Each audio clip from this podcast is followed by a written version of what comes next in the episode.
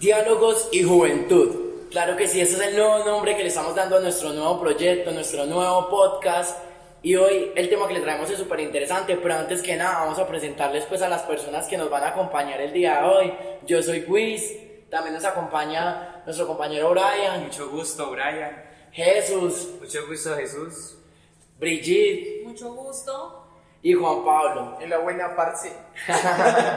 Y yo soy Wiz Snyder, me pueden decir Wiz, pues en todo este proceso me van a, me van a estar conociendo como Wiz, solo gestión y cultura. Y pues nada, ahora sí, nuestro tema de hoy, poligamia versus monogamia. Qué tema tan interesante, la verdad. Eh, es un tema que es de mucha, es muy subjetivo. Hablamos ahorita con Juan Pablo, porque más que llegar y ponerse uno a investigar la historia, como la- el tema de teoría, eh, es más como desde puntos de vista, diferentes perspectivas. eh, por ejemplo, Brigitte también nos decía ahorita, bueno, ya- ellos ya nos van a compartir como sus puntos de vista en temas de religión, en temas de, de cultura, y pues sí. Listo, Wiz, ¿tú, ¿tú cómo te consideras? ¿Monogámico o poligámico?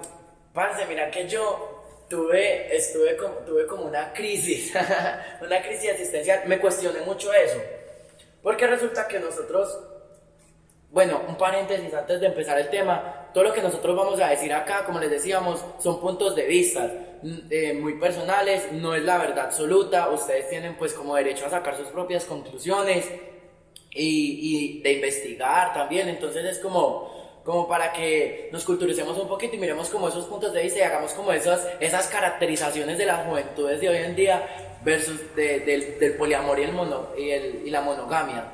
Bueno, ahora sí, yo me he cuestionado mucho eso porque nosotros estamos, estamos criados como por una cultura de monogamia, ¿cierto?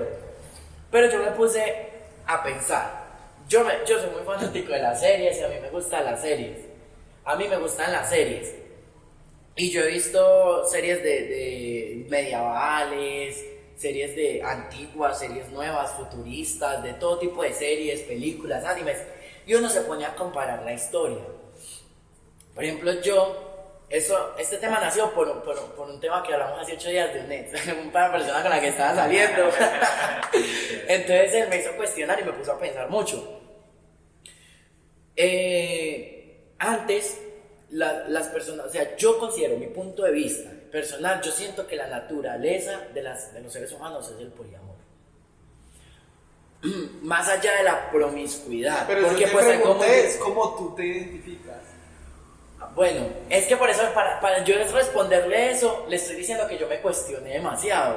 Me cuest- y todavía me sigo cuestionando. Por lo que yo le decía, para mí, la- naturalmente, las personas son, son poliamorosas. Mucho tiempo antes, cuando recién estaba como esa reproducción del mundo, las personas, eso no sabía de quién era el hijo de quién, eso simplemente eran las tribus y ya. Como que este era hijo de este y esta tuvo cuento con este. Bueno, cierto como lo manejarán allá en sus tiempos. Pero a través de la historia, incluso hay religiones que, que, que cierto, se permiten. Pero tú cómo te consideras. Pero es que espere, que es que, es que yo tengo que contar esto para yo poderles decir por qué me, por qué me, me, me cuestiono demasiado y no sé. Entonces yo dije, a través del tiempo empezaron a, a, a crearse intereses porque empezaron a heredar, a tener como fortunas, a tener bienes y todo. Y entonces, ¿cómo iban a heredar esos bienes? Si me van a entender, entonces tenían que dejárselos a alguien. Entonces yo creo, considero que ahí es donde se empieza como a formalizar la monogamia. Como que a, a, a decir, bueno, yo tengo que tener una pareja estable para saber quién va a ser mi hijo, para saber quién va a ser mi heredero de toda mi fortuna y todo, más que todo como en la era medieval Entonces, y en el tema de los reinados. Entonces podemos decir que, digamos, el inicio puede ser muy artificial. La monogamia no viene incluida cuando aprendemos a amar, sino que es algo que nos están imponiendo por una tradición, algo que viene desde la religión, época medieval, feudalismo. Yo, yo diría que sí, yo diría que sí, porque es que antes no se veía así.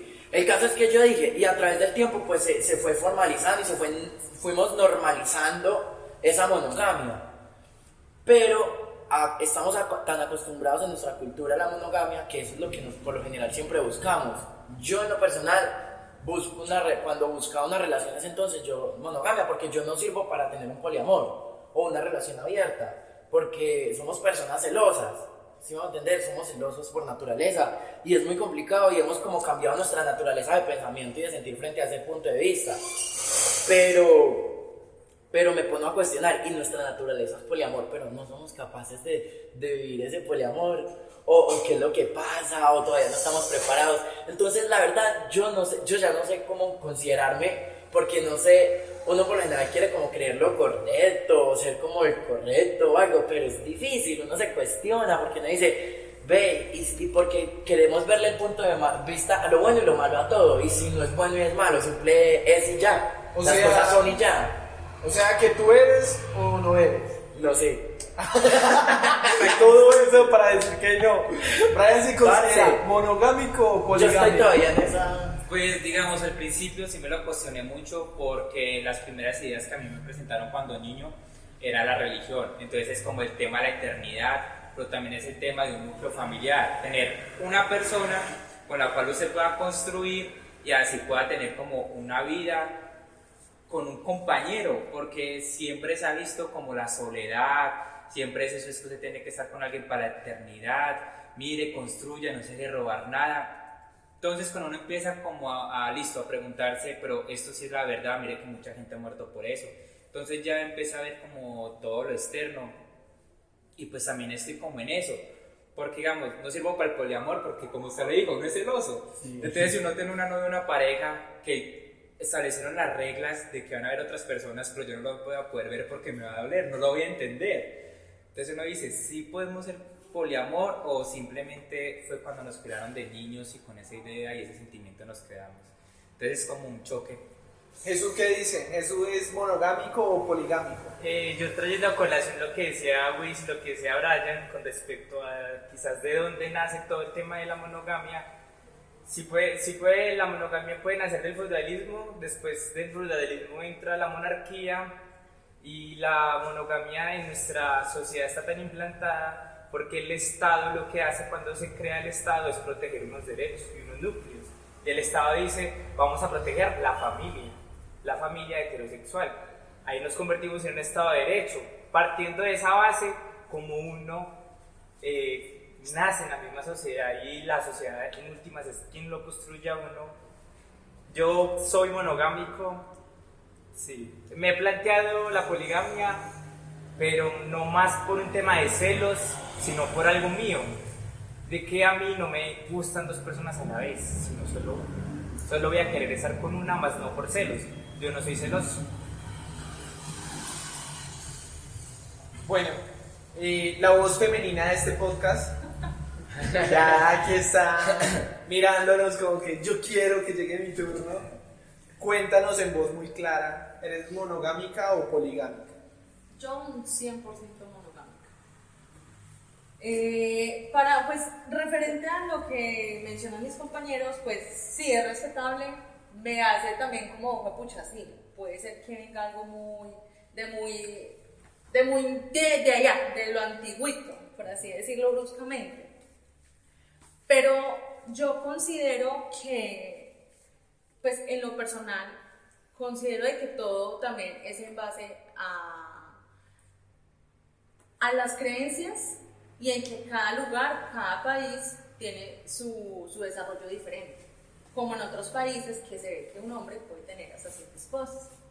Pero eso acá sería, o sea, un caos. Porque una mata a la otra, La mujer colombiana. Entonces yo siento que eso es más que todo dependiendo de, de las creencias y cultura que tenga cada país.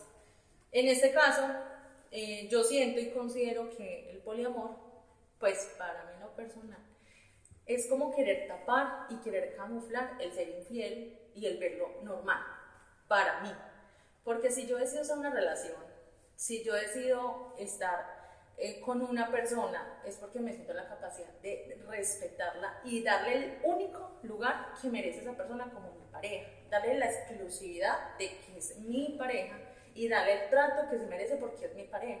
Y yo considero que mi amor o hablándolo, yo ma- o hablándolo más en el tema sexual, yo considero de que todos somos energía y creo mucho mucho en, en- en la energía, entonces siento que al yo estar con diferentes personas al mismo tiempo, me estoy desgastando energéticamente y consumiendo energía quizás negativa o kármica de otras personas. Pienso yo, pienso yo personalmente. Entonces yo siento que el concentrarme en una persona y tener la energía en una sola persona es suficiente. Y no compartirla ni darle la exclusividad que para una sola persona a diferentes personas que quizás ni siquiera lo merezcan. Porque, pues sí, no, pues mira, tú tienes libertad de estar con esta, tú tienes libertad de estar con esta, pero ¿dónde está el respeto? Pues pienso yo, ¿dónde está el respeto? Bueno, pues, y Juan Pablo, Juan Pablo, tú eres ¿Qué pasó? poligam. Ah, Bueno, eh, poligamia o monogamia, Juan Pablo. No, yo soy poligámico, me encanta. Hay que aclarar, hay que aclarar que la única voz femenina es novia, pareja de De Juan Pablo. Pablo. Ah, Entonces, mentira. spoiler, spoiler. Somos, somos las almohadas, ella y yo. ¿Listo? Y las sábanas. Ya hemos las sábanas, claro, es un conjunto completo de elementos. Bueno, entonces yo, yo soy un poco más racional. Entonces, en el, en el aspecto en que la monogamia es importante en protegerse a sí mismo. Entonces, uno en monogamia eh, permanece con salud sexual, digamos que casi seguro, también dependiendo de la confianza que se le tenga a la pareja y eh, pues, generalmente se tiene mucho menos abierto el espacio de sexo con otras personas dentro de una relación que eh, fuera de ella. Entonces, eso es como un punto a favor que yo pongo ahí con la monogamia. Aparte, pues, decíamos que viene el feudalismo, tú mencionaste esto de, de recibir como las herencias, pero ocurre que el capitalismo, dentro de la necesidad del capital, es mucho más sencillo eh, uno tener una familia. Entonces, el padre de la familia, ¿cierto? Siempre en el colegio nos van a mencionar la familia como el núcleo de la sociedad. Papá, mamá, hijos, y si están de buenas tienen perrito y tienen casa. Pero la realidad es otra. En Colombia, pues uno encuentra más que son los hijos cuidados por las abuelitas y la mamá está en el exterior y el padre perdido. Pero nos presentan esta, esta monogamia El padre, en el sentido. el padre no aplica, pero ya vamos a llegar a ese punto. O sea, eh, en el capitalismo en el que vivimos es mucho más útil tener a las dos personas trabajando o una de ellas trabajando y la otra haciéndose cargo del hogar para poder tener como esa estabilidad económica necesaria.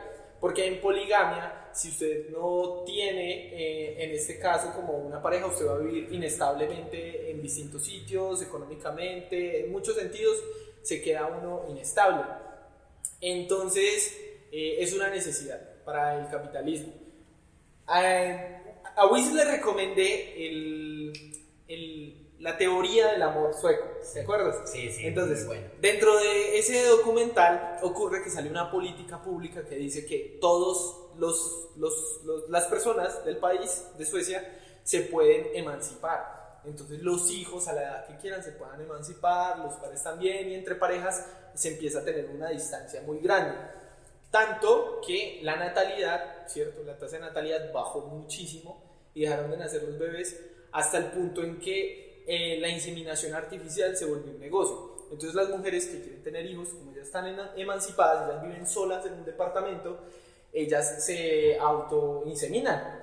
Compran un kit, se echan pues, su semen, les, les recomienda que tienen que tener un orgasmo y todo, y, y cambia el núcleo de la familia dentro de Suecia por unas políticas públicas que nacen después de los 50. Y es muy interesante porque en la sociedad sueca eh, la necesidad económica desaparece, porque todos tienen herencia, todos tienen dinero, todos tienen en el banco una cantidad específica. Tanto que hay un grupo de policías, tuviste en el documental, que ellos buscan como a los seres, que, a los seres queridos, no, a, a los familiares, así sea de tercera o cuarta generación, de lo que sea, para entregarles el dinero de esa persona que murió. Entonces es interesante hacia dónde va la necesidad de la monogamia en sociedades como la nuestra.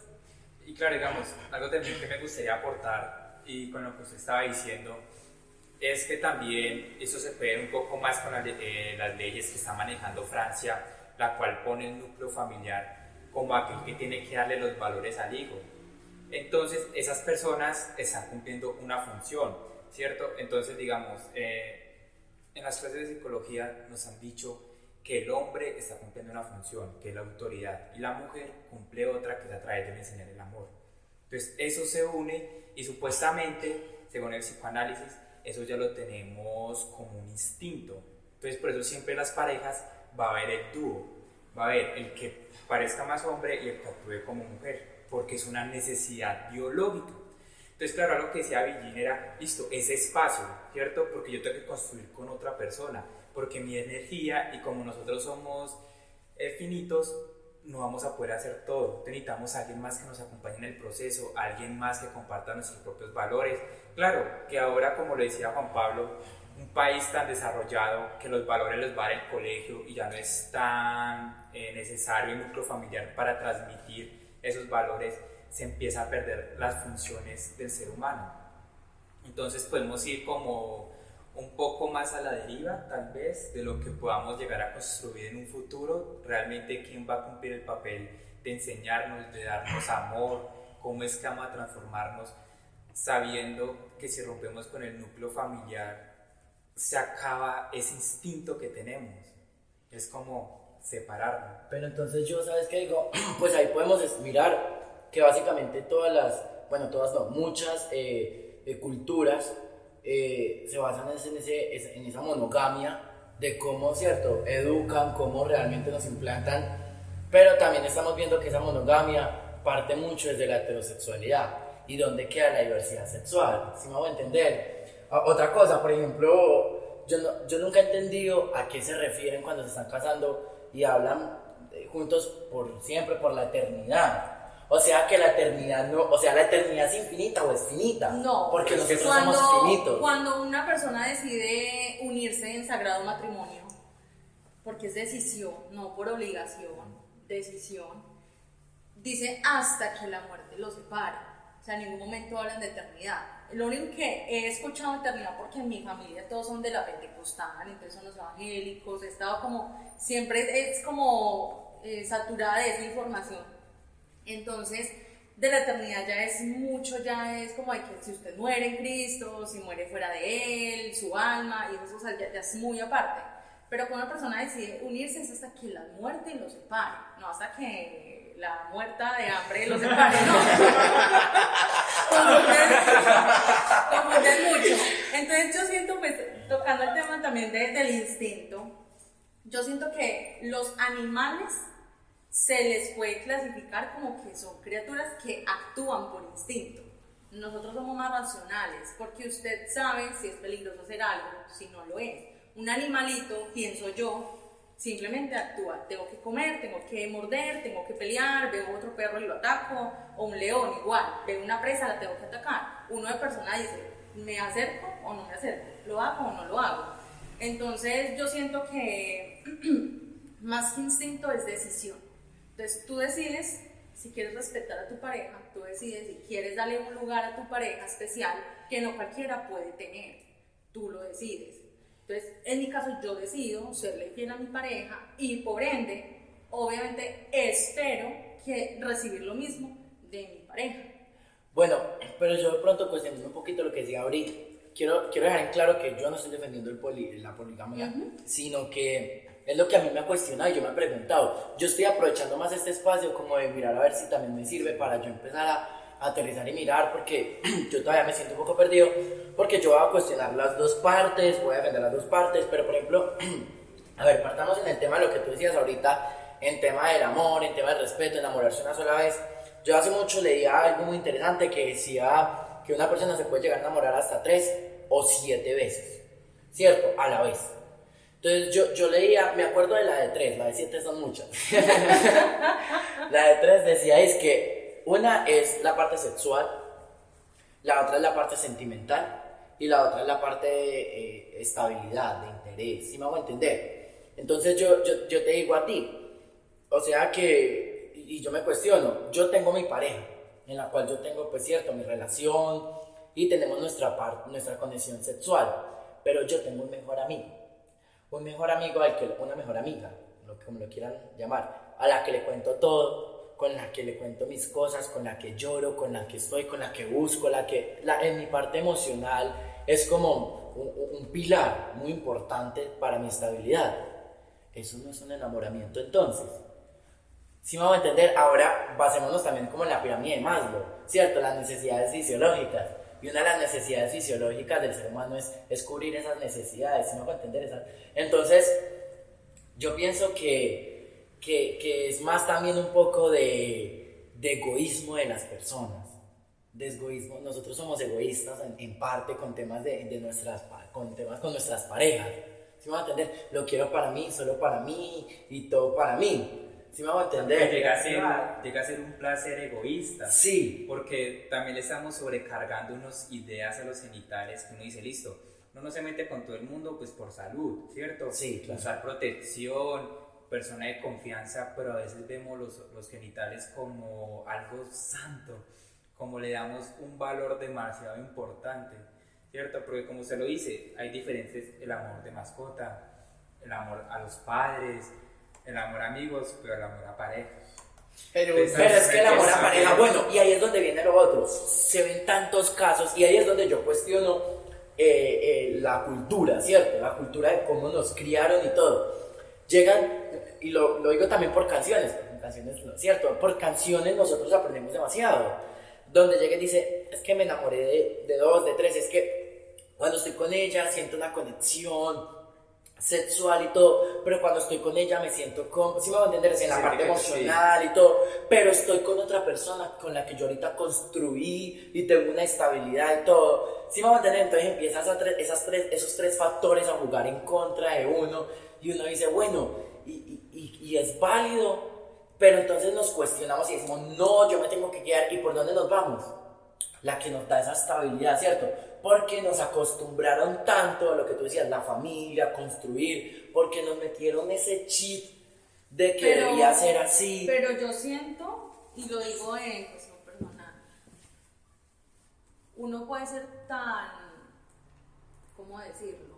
Tan afortunado a veces que uno encuentra todo eso en una sola persona. es verdad. Entonces, si yo encontré todo lo que necesito en estabilidad emocional, estabilidad económica, por así decirlo, groseramente, porque igual yo soy independiente, yo trabajo. ¿Quién me puede escuchar?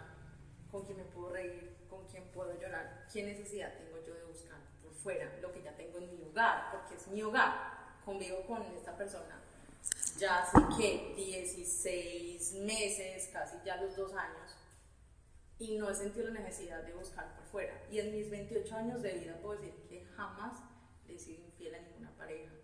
¿Por qué? Porque siento que todo es cuestión de respeto y de integridad de uno mismo. O sea, el respeto que yo me tenga hacia mí mismo. ¿Cuántas personas has, has- con cuántos, eh, cuántos has tiene? ¿Con cuántas personas has estado? Que yo diga relaciones. Sí, relaciones que tú dices que las res- las has respetado y todo. Relaciones estables como tal. Más de un mes, tres relaciones.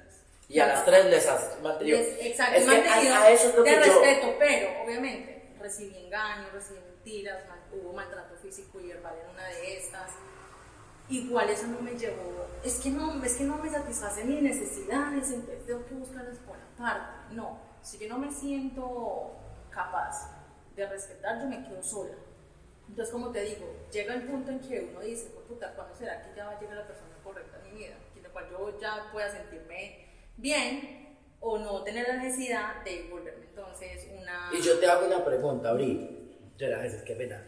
Tú, tú, digamos que tú encontres una, una persona. Es que ahí fue donde yo, a donde yo empecé a cuestionarme donde yo dije, pucha, donde me dio duro. Tú encuentres una persona que te puede, que, o sea, que te da todas las tres cosas, esa estabilidad, y no es estabilidad que te económica, sino que entre los dos construya. a eso me refiero exacto, estabilidad o sea, económica. Una relación se que construye te entre dé, dos. exacto, que te dé como eso, pero la otra persona, la otra persona, digamos, uno de esos tres factores no lo encuentra contigo, sino con otra persona, tú cuestionarías a tu pareja, Eso se hablaría. Y se hablaría en, con, con, con intención de, que, de que se, se, se respeten, como tú dices, porque pues no, no podemos decir que el respeto es la verdad absoluta de estar con otra persona, ¿sí me entender? Sino que eh, se hablaría con el fin de que son solo ustedes dos o con el fin de que van a haber unos acuerdos en el cual se permitan unas cosas o de qué manera se hablaría? O sea, ¿a qué te refieres con eso? Se hablaría en acuerdos y si una de las partes no está de acuerdo con lo que se hable o de tomar una decisión que no lastime a ninguna de las dos partes, que no perjudique a ninguna de las dos partes porque estamos entre la persona que quiere un, un o sea, una relación cerrada en, en absoluto a la persona que dice, no, pues mira, yo contigo no me siento satisfecho en esto y siento que buscar esto por fuera. Vale, voy a ser más directo con la pregunta. Vamos a colocar el caso hipotético, porque muchas veces decimos, digamos, tú dices, yo estoy dispuesta a acuerdo, acuerdo, si el acuerdo es el siguiente, tú conmigo encuentras estabilidad, tú conmigo encuentras la parte sexual y, y emocional por pareja, pero en el tema de confianza y todo, tú tienes una mejor amiga. Y a ella le cuentas todo y él te deja en claro que tiene una mejor amiga en la cual él se siente o sea, que hace parte de ella y que es su pilar, como decía yo, emocional y que le apoya, pero cuando es, o cuando digamos en la parte económica, estabilidad, no, es que yo tengo mejor amiga y nosotros somos roomies y, económicamente hemos crecido y hemos, hemos apoyado y hemos construido algo y todo, pues digamos que esos acuerdos, pero cuando el acuerdo es en la parte sexual, cuando el acuerdo es, oye, yo a ti te amo, realmente siento por ti, o sea, porque uno siente, uno sabe lo que siente y uno dice, no sé, pues es naturaleza, ¿cierto? Y, y, y construyo contigo, formando ese hogar, pero, en la parte sexual, yo no es que no, no lo pongamos tan fuerte porque el no satisfecho también no va a ser cierto. no, pues obviamente, cierto. independientemente de la manera en cómo lo vayan a decir, es, no lo satisface sexualmente. Yo creo que también es el factor muy importante la forma en cómo lo vaya a decir, pero en la manera sexual, yo yo tengo una persona en la cual yo he tenido como esa conexión que me hace vivir experiencias, ¿cierto? O sea, hablemos de la, hablemos la parte sexual más allá de, de un placer, sino, sino que una, donde tú vives como esa experiencia que tú dices, pues pucha, me siento bien, donde, si me hago entender, ¿cómo lo tomarías en ese caso? Es un caso hipotético, ¿qué responderías a eso? Yo lo tomaría mal, yo lo tomaría mal y no lo permitiría, porque yo siempre digo, o es un 100% o no o está o no está. Entonces, entonces, no haces arreglos, entonces no, porque es muy, no, porque es muy diferente, porque entonces yo voy a tener toda hora mi mente ocupada en que, puta, él se está comiendo a otra, yo no lo, yo no lo hago feliz en la cama, y hipotéticamente que estén viviendo juntos, entonces me voy a entender, una convivencia de todos los días verse, todos los días convivir en la cama, y usted sentirse tan, por así decirlo, groseramente miserable, que ni siquiera es capaz de satisfacerlo a su propia pareja en la cama y tenga la necesidad de estar con otra persona íntimamente para sentirse completo, yo siento que no, no, no lo permitiría. Pero eso no sería lo que yo decía ahorita, el egoísmo de la naturaleza de la monogamia y autoestima también no, de la persona. No, porque entonces yo estaría haciendo feliz a la otra persona mientras que yo me estoy haciendo infeliz. Solamente yo sentarme y llorar pensando en que mientras que está íntimamente conmigo está pensando en la otra, o simplemente no, pues démosle groseramente pipí porque para que se sienta consentida, o sea, para que se sienta amada, entonces démosle, y mientras que en la mentalidad está, no, puta, yo me quiero bajar. Entonces, eso es muy gonorrea, pues para mí, personalmente. Entonces, yo siento que yo, o sea, yo no personal, yo no, o sea, no servirías para la Se vuelve un poco complejo porque empiezan Yo a quiero ya saber, pues no sé, el punto de vista de mi amorcito. sí, sí, pero no, yo primero quería decir que acá traemos a colación entonces si el amor se trata de sacrificar, ¿cierto? ¿Qué tanto vamos a sacrificar para poder cumplir o para poder decir mi palabra vale, ¿cierto? Yo quiero estar con usted. Entonces, es ese amor. Porque bueno, volvemos a lo antes. Siempre nos han dicho que sacrificar es querer. Entonces hay una canción de 21 Pilot, creo que Right, la, la que dice, eh, es muy fácil decir que si alguien te dispara me va a poner enfrente tuyo, pero yo no veo balas viniendo hacia ti. Entonces yo cómo voy a comprar si usted me ama, si no está arriesgando o si no está sacrificando algo por mí. Pero relacionado a la pregunta que me hizo Luis, yo siento que hay cosas que se podrían mejorar, porque si usted tiene buena comunicación con su pareja, usted le dice, mira, porque me ensayamos tal cosa en esto, la intimidad, probemos tal cosa, no sé, pues no existe o sea, estarías dispuesta, o sea, estarías dispuesta de pronto a, vivir experiencias. con otra persona. Ah, pero a experimentar, digamos, experiencias. Obvio, uno debe estar abierto a la sexualidad. Como para que mejoren esa sexualidad de ustedes. Porque un ejemplo, que sea simplemente, no, pues vaca muerta, no, No, sí, sí, lo que Ya yo te entiendo, o sea, lo que ella dice, Sí, lo que ella pues ya dice, son punto- cosas muy puntuales, pues es- ya es muy específico. Sí, yo sí, creo que, sí. que toca partir de la generalidad y lo que yo vengo a opinar aquí es con respecto a ese tema de las necesidades. Mm. Entonces, si uno no está satisfecho, busca satisfacer las necesidades. Y eso es lo que nos está presentando eh, todo el tema del consumismo y del capitalismo. Entonces, lo que hay una que llama Soy, eh, Saulman, Saulman, que él, bueno, Bauman, el el- el líquido. de la modernidad líquida. Eh, Entonces él nos plantea que el Estado en ese momento está siendo líquido. Cuando él habla de líquido es que es inestable, que, que todo todas, las todas las personas ahora mismo están siempre en, en búsqueda de algo, siempre están moviendo. El Estado no, no está en la tranquilidad. Y eso lo traigo a colación con lo que comentaba Brian sobre Francia. Entonces, las políticas públicas de los estados o los estados están enfrentando una gran problemática porque tienen que direccionar ahora qué hacemos con la familia. Porque partiendo de todo el tema del- del- de, de la modernidad líquida y de la diversidad sexual, porque ¿dónde queda la familia homosexual? Porque se plantean ya varias, varias dinámicas de que no solo es eh, hombre y Hombre y mujer, mujer. sino que Mujer y un- mujer, eh, hombre y una- hombre. hombre y hombre pueden generar también los mismos valores y pueden establecer lo mismo que una pareja heterosexual, el Estado qué va a hacer ahí con respecto a eso.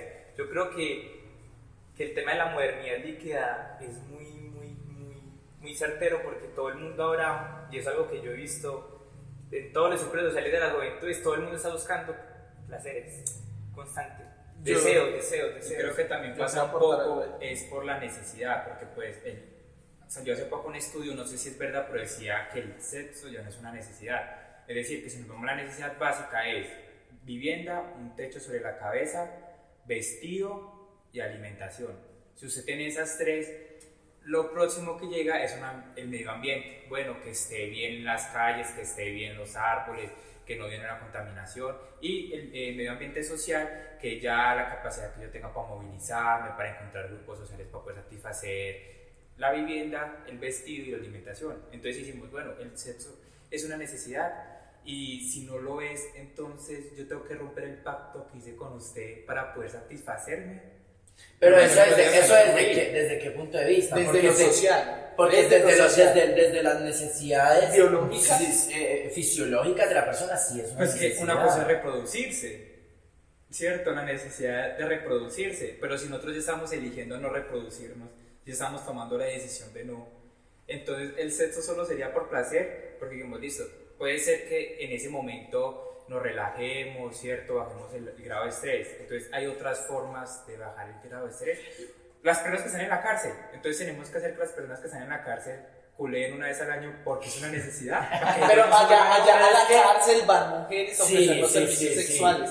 Pero Teresa, yo se pongo aquí en la mesa.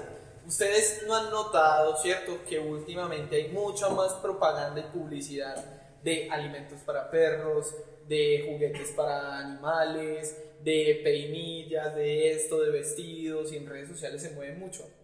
Porque las personas están decidiendo no tener hijos. En Risaralda, el año pasado, en noviembre, no nació ni un solo bebé en un mes ni un solo bebé. Entonces, cada vez hay menos natalidad y se va, nos vamos a enfrentar a una crisis del capital porque ya no va a haber gente que le trabaje a eso o a las cantidades de trabajo que se ha venido haciendo. Y entonces, la, la humanidad, o sea, si ustedes ven en las ciudades, las personas no tienen más de un hijo. Tener dos hijos ya es una aberración, porque quien vive con dos hijos con un salario mínimo quedan en una situación de precariedad impresionante. Entonces se vuelve una necesidad primaria antes de reproducirse, que es la de la estabilidad y economía. Porque unas pareja, una pareja antes de tener un hijo habla, bueno, y si tenemos cómo tener una familia, si sabemos, si tenemos la economía para tener un hijo, si nos, va, si nos da estabilidad, si vamos a entender, entonces eso. Y respecto a lo de, para que Jesús diga, respecto a lo de... mm, a lo de las necesidades y todo eso, ves, se me fue la paloma. Ah, bueno, sí, lo de las necesidades en el tema del poliamor y si es, y si, y si es simplemente también una cuestión de, como decía ella, una, una fachada para la promiscuidad, porque si no, está, si no está haciendo reproducción, si no solamente esa satisfacción sexual, o sea, ¿qué es promiscuidad? Partamos de entonces si está haciendo una fachada para la promiscuidad. No, mira, yo creo que, o sea, después de los 80, hay una liberación sexual muy interesante porque después de tanta represión de la religión, porque eso ya existía en la antigua Grecia, eran hombres con hombres, mujeres con mujeres y, y en el mismo modo, sentido contrario. Pero después de los 80, esta liberación sexual permite que haya mucha más diversidad. Entonces, dentro, dentro de esas comunidades, ¿cierto? Dentro de tu comunidad, entonces ya hay un tipo de lenguaje. Actualmente, eh, bueno, todo es esto, lo otro, pero por ejemplo, en Inglaterra, entre los que les gustaban la poligamia, las mujeres de una pareja, ellas se ponían una manillita en el tobillo. Y entonces esa manillita en el tobillo significa que esa persona puede tener sexo con otra, aunque esa persona esté en una relación, pero el esposo tiene que ver. Y depende del color de la manillita, cambian las condiciones. Pero, ojo, porque ya estamos confundiendo la poligamia, la poligamia pues como con relación abierta. No sé, yo considero que es muy diferente.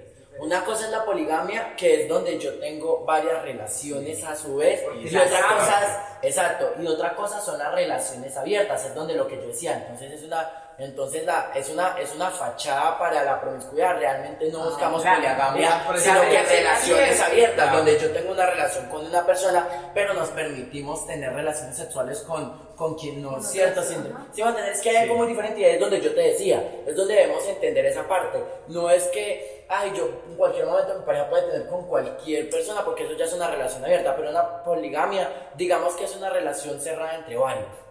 Si me hago entender. Mira, mira la definición de promiscuidad. Mezcla o confusión desordenada de cosas diversas. O sea, ni siquiera la palabra promiscuidad va directamente a la la sexualidad. sexualidad. Entonces, ahí eh, yo creo que... Pero habla de es- desorden. O sea, Sí, que no está bien. O sea, pero es un, digamos que es un estilo de vida que Sí. adquiere la persona o puede ser una temporada en que decide estar abierto a conocer muchos cuerpos dentro de su sexualidad. Hasta ya de pronto encontrar su estabilidad, decir, yo no quiero esto, sino que me considero que soy más monógamo. Pero, o sea, si lo- o si nosotros... lo quiero. O si lo O quiero. si Nosotros lo quiero. podemos quedarnos en el espacio y decir, no, es que es una etapa de una persona, pero yo creo que es un error, porque a veces se convierte en una decisión y en un estilo de vida. Porque ahí viene el tema de, ahí viene el tema de también cómo pasaba con la homosexualidad. Es que yo, es que por eso le digo, yo me lo cuestiono mucho porque yo siento que son, nosotros todavía no estamos preparados o, o no em- estamos acostumbrados a ese estilo de vida del poliamor, porque por ejemplo pasaba con el tema de la homosexualidad. No, es una etapa, eh, eso le se le va a pasar, o puede que le puede que sí le guste, o puede que no algo, pero entendimos que si pasa y si es lo que yo decido, es lo que siento y me gusta. Y si pasa así con la monogamia, la poligamia, pero quien nos oprime es, el, es la forma de vivir de, que nos dice la cultura, que nos dice la religión, que nos dice el Yo Estado. creo que sigue siendo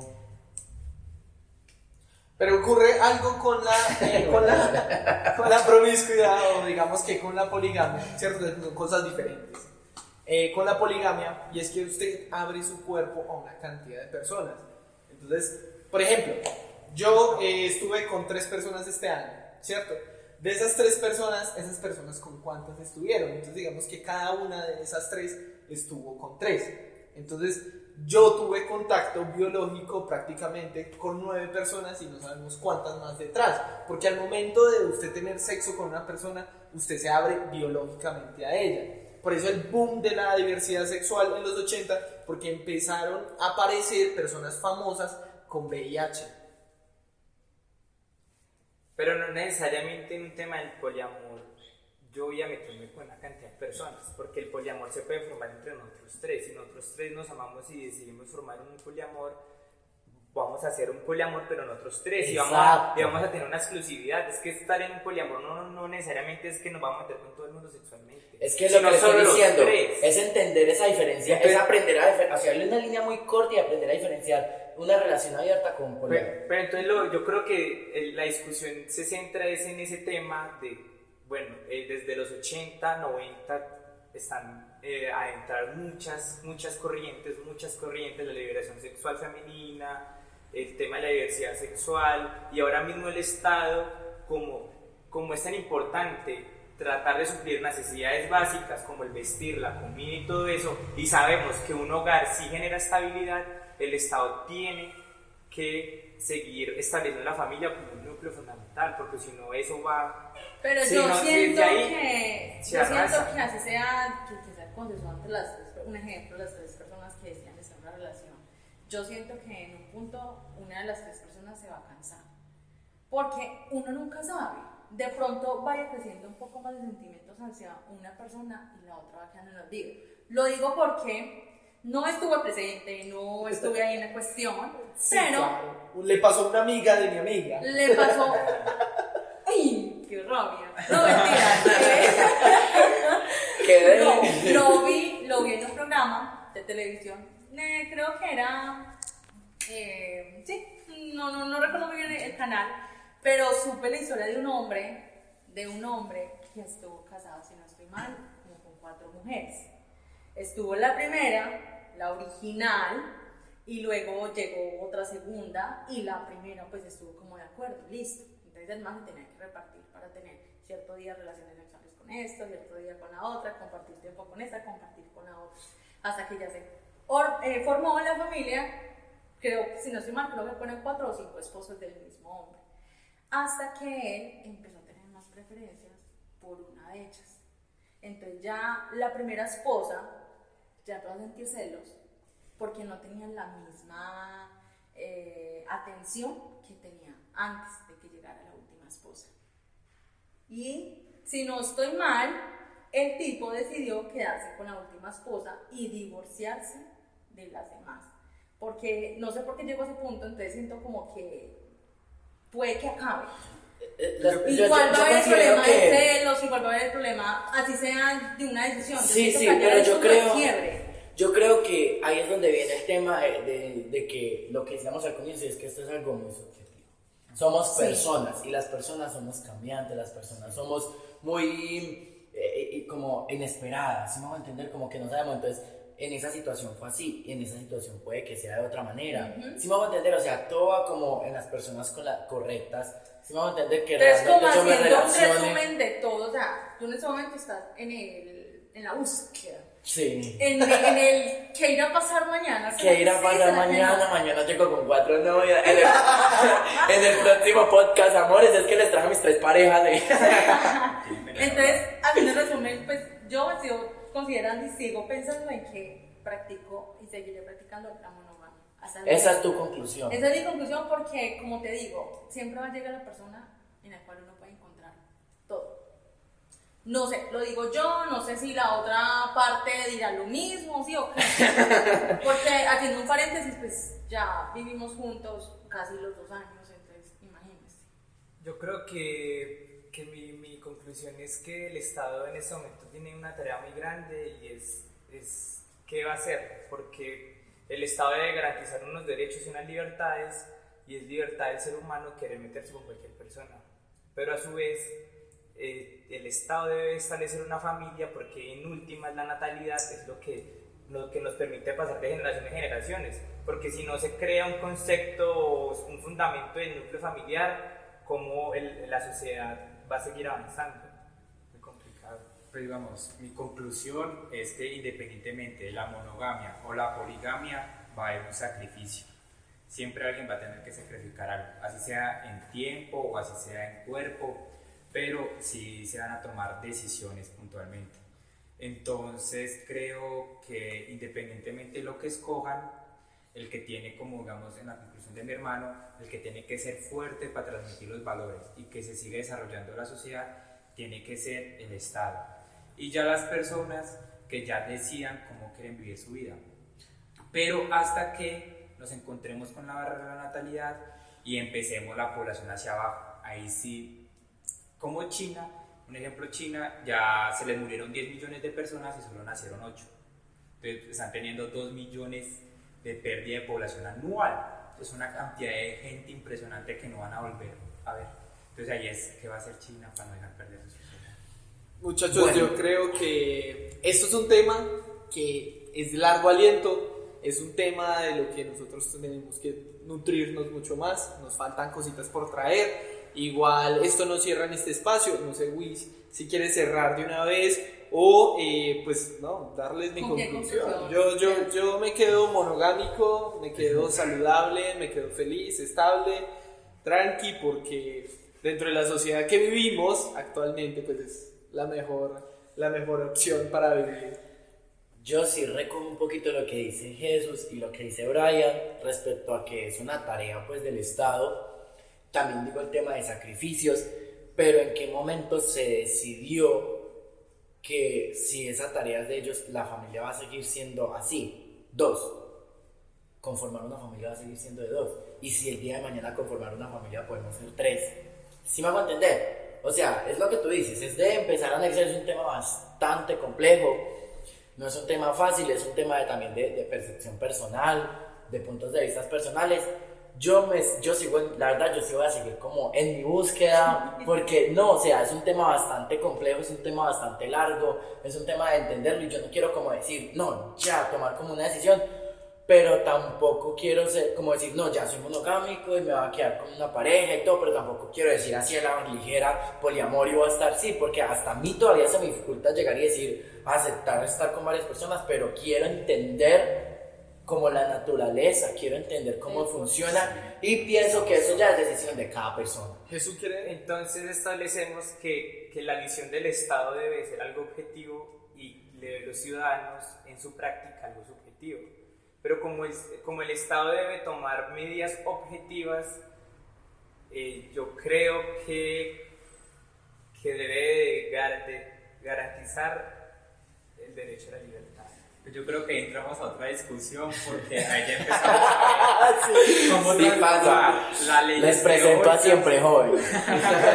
Porque ahí pasamos de ver cómo las leyes son teóricas a volverlas prácticas, objetivo a subjetivo, y ahí es donde estamos, pero re mal. Sí. Hemos podido entender Y cómo hay es unas del objetivo a lo subjetivo. Y hay unas necesidades Está- sociales, hay Conclusión, colectivas. que cada quien quiera, no sé, Que haga que Conclusión, todo es culpa del Estado. Muchas Bueno, gracias. Muchas gracias por, por acompañarnos en este podcast. Eh, yo creo que eso va- en un futuro puede que cuando nos, nos eduquemos un poco más y, y, y estudiemos un poco más el tema, podemos volver a abrir el tema. Sin embargo, ustedes también, oyentes, cuéntenos de qué les gustaría que habláramos, de qué les gustaría que debatiéramos. Y, y pues nada, nos vemos en otra ocasión. Eh, chao, parceros. Esto fue, esto fue Diálogos y juventud.